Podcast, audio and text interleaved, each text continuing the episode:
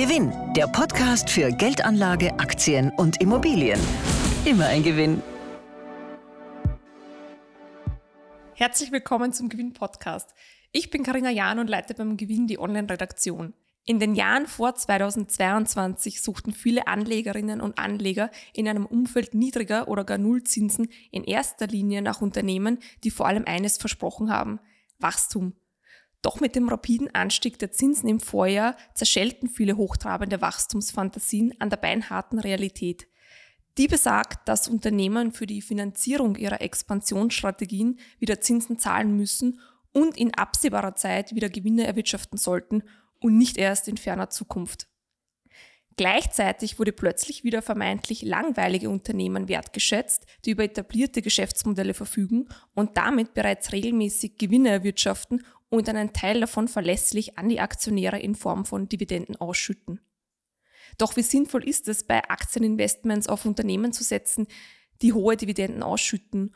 Und wer sind denn die sogenannten Dividendenkaiser an der Börse überhaupt? Diese und viele weitere Fragen rund um das Thema Dividenden möchte ich heute mit meinen Kollegen Gewinn-Börsenexperten Martin Mayer und Hans-Jörg Bruckberger diskutieren. Martin, die erste Frage geht gleich an dich. Was sind denn überhaupt dividendenstarke Unternehmen? Ja, hallo von meiner Seite zuerst einmal. Äh, dividendenstarke Unternehmen, das ist eine gute Frage. Und zwar sind das typischerweise Unternehmen, die es schaffen, über einen oder, oder über mehrere Wirtschaftszyklen hinweg regelmäßig eine Dividende auszuschütten, was auch nicht so einfach ist. Gleichzeitig sollten sie auch in der Lage sein, diese Dividende kontinuierlich zu steigern und im besten Fall sogar noch so stark zu steigern, dass sie damit die Inflation auch noch ausgleichen.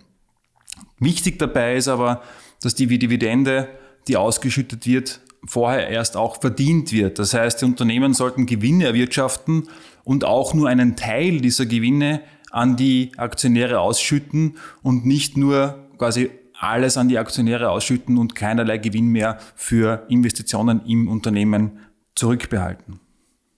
Und warum sind sie jetzt aktuell wieder Vogue? Also lange Zeit wurden sie als langweilige Aktien links liegen gelassen?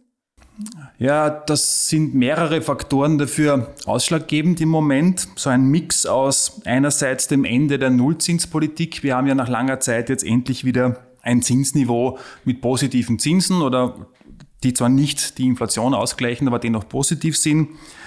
Und ähm, in so einem Umfeld, wo man für Geld, das man sich ausborgt, wieder etwas zahlen muss, Zinsen zahlen muss, sind Unternehmen, die bereits Gewinne erwirtschaften, äh, deutlich attraktiver.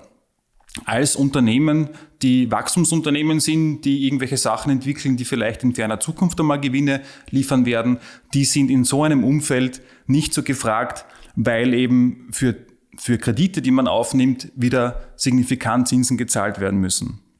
Das nächste ist, wir sind in einem Umfeld hoher Inflation und äh, in so einem Umfeld haben Unternehmen, die eine starke Marktstellung haben und die auch die Möglichkeit haben, Preise durchzusetzen, äh, bei den Produkten oder bei den Dienstleistungen anzubieten. Das heißt, die es schaffen, die hohen Inputpreise für das, was sie brauchen, äh, auch an ihre Kundinnen und Kunden weiterzugeben.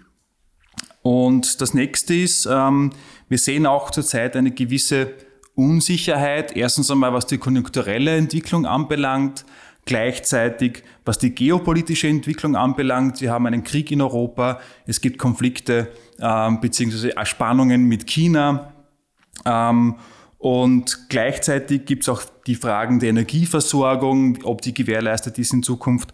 Und in so einem Umfeld, das von Unsicherheit geprägt ist, da sind Unternehmen, die über eine gewisse Substanz verfügen, eine gewisse Tradition verfügen oder einfach etabliert sind in ihrem Markt, die sind äh, deutlich gefragter an den Börsen in so einem Moment.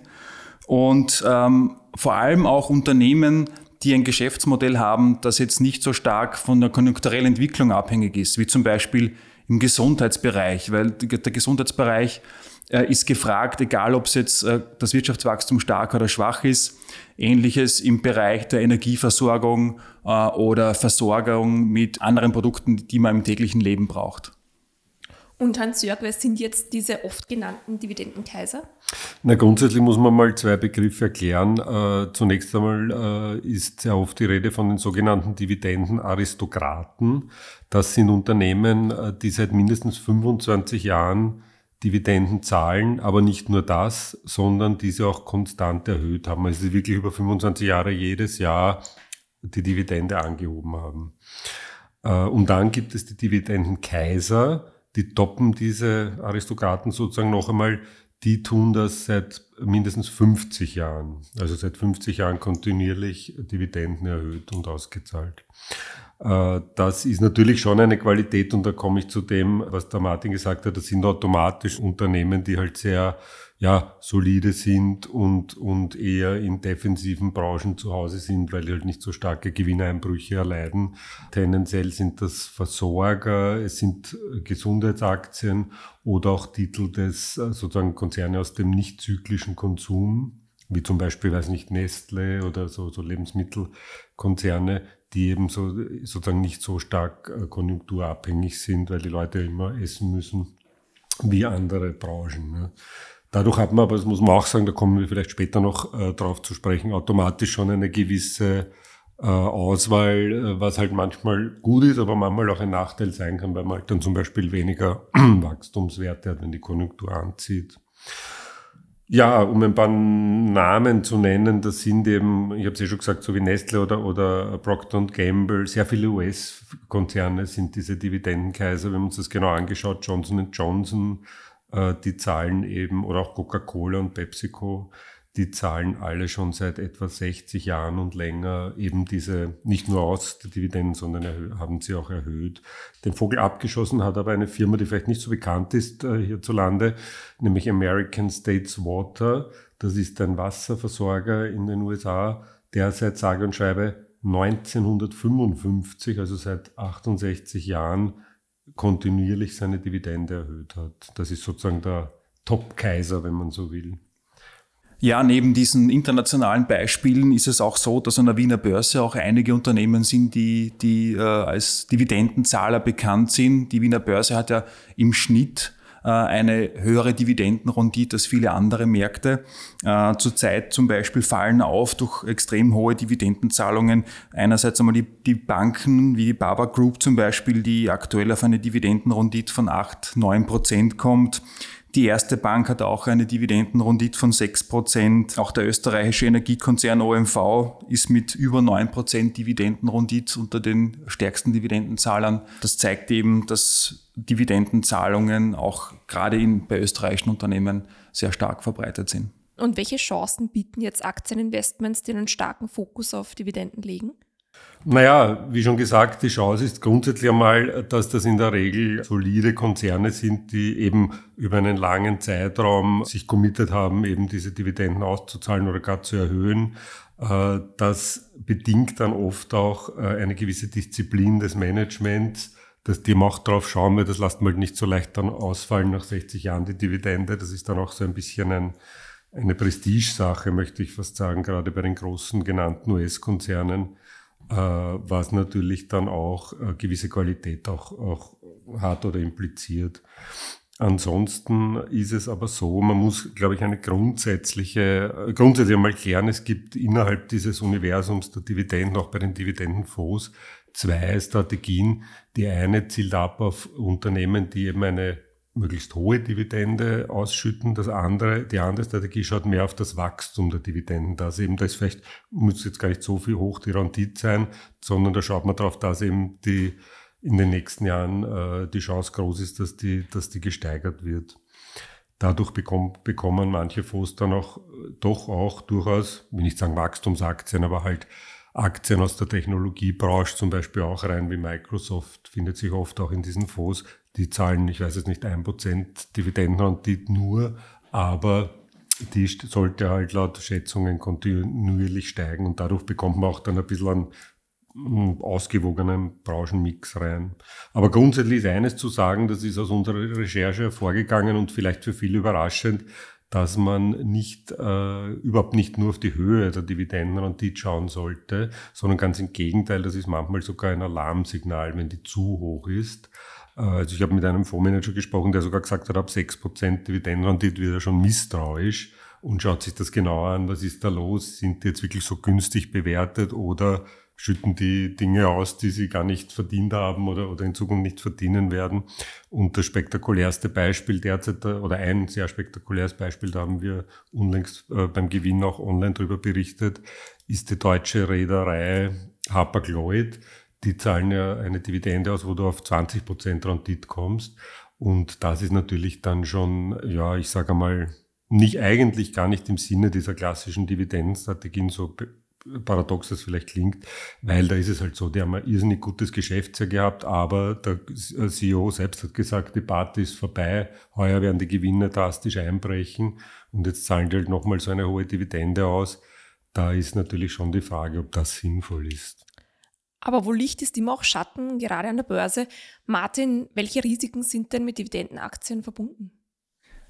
Ja, während es grundsätzlich schon eine gute Idee ist, äh, dividendenstarke Unternehmen in sein Portfolio mit reinzunehmen, muss man aber auch mit einem weit verbreiteten Irrtum gleich an dieser Stelle aufräumen. Und zwar, die Dividende als solche stellt keinen Wert dar, weil einem ja bewusst sein muss, dass der Börsenwert in dem Moment, wo die Dividende ausgeschüttet wird, um diesen Betrag schrumpft.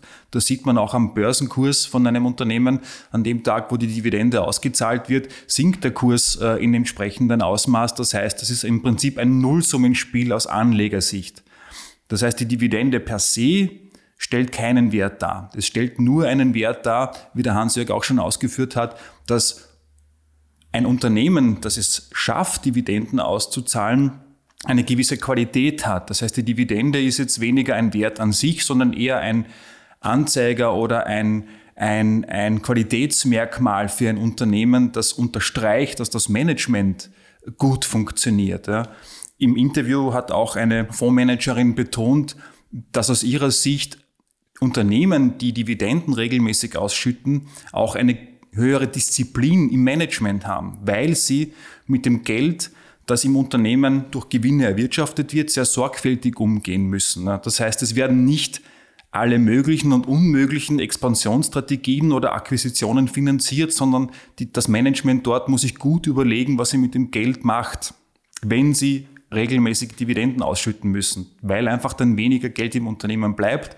Da muss man sich sorgfältiger damit beschäftigen, was man damit finanziert und nicht das Geld quasi beim, der, das Geld der Anleger letzten Endes dann beim Fenster rauswirft.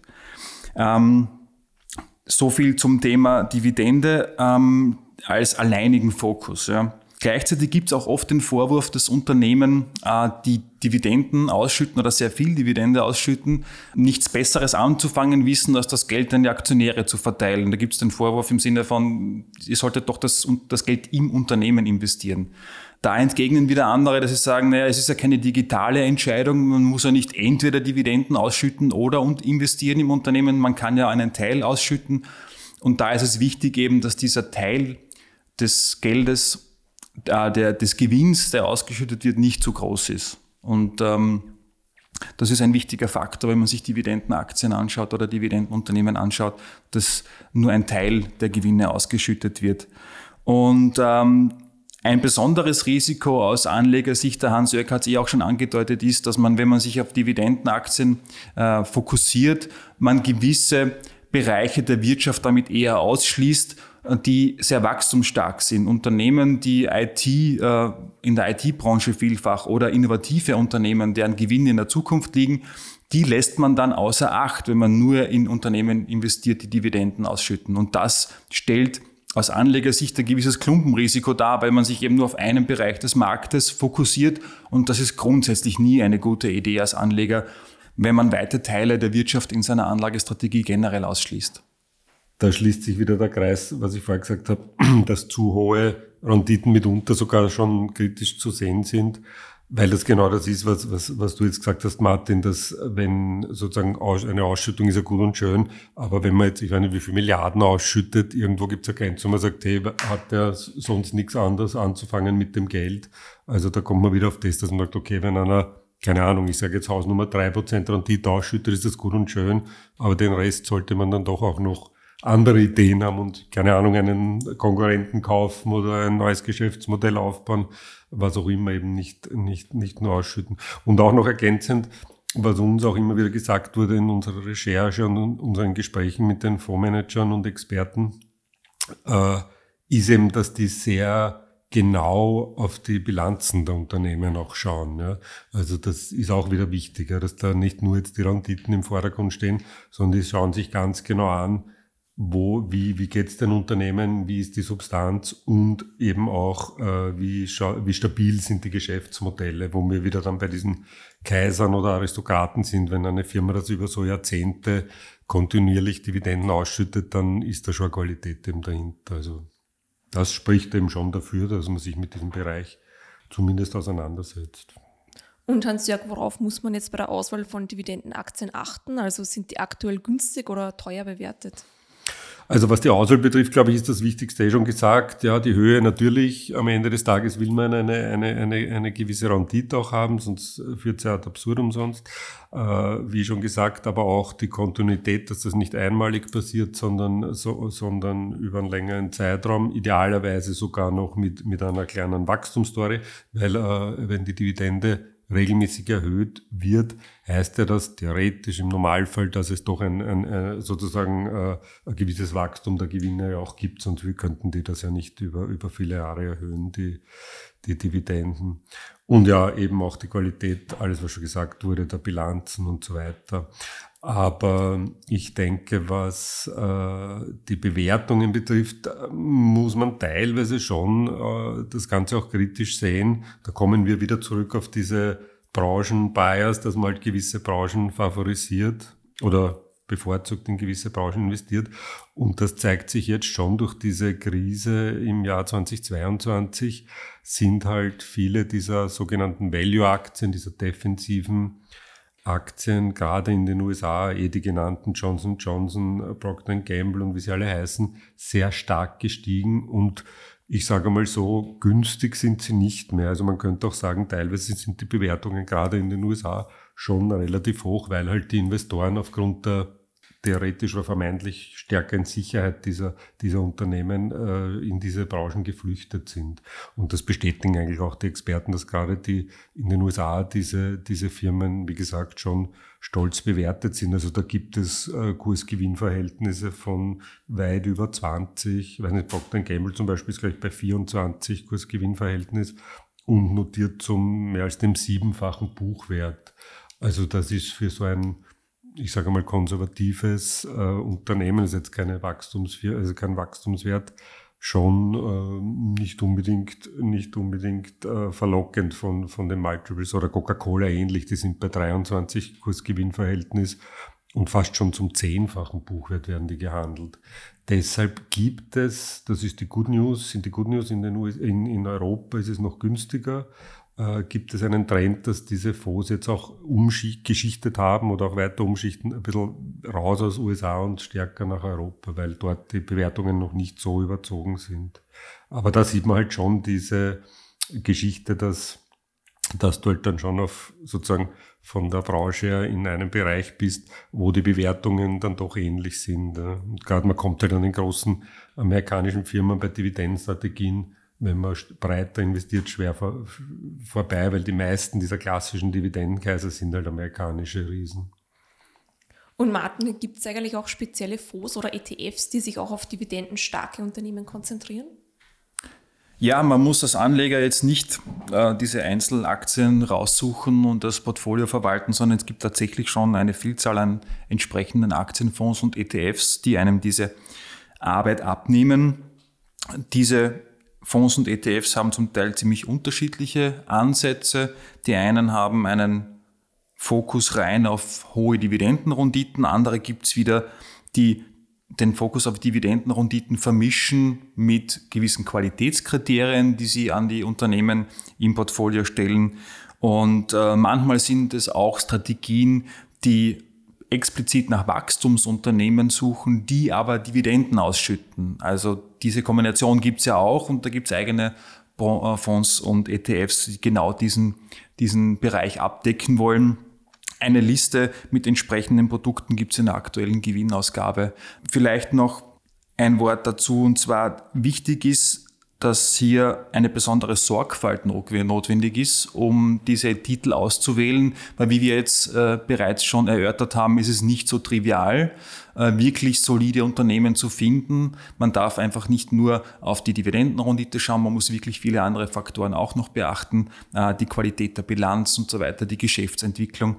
Das heißt, es ist nicht besonders einfach, das zu machen, aber letzten Endes, ob das dann ein aktiver Manager macht oder ein, ein Indexentwickler bzw. ETF-Anbieter, in beiden Fällen ist besondere Sorgfalt notwendig und ähm, eine Liste an entsprechenden erfolgreichen Produkten haben wir eben in der aktuellen Gewinnausgabe. Martin und Hans-Jörg, vielen Dank für das Gespräch. Danke auch von meiner Seite. Ebenfalls.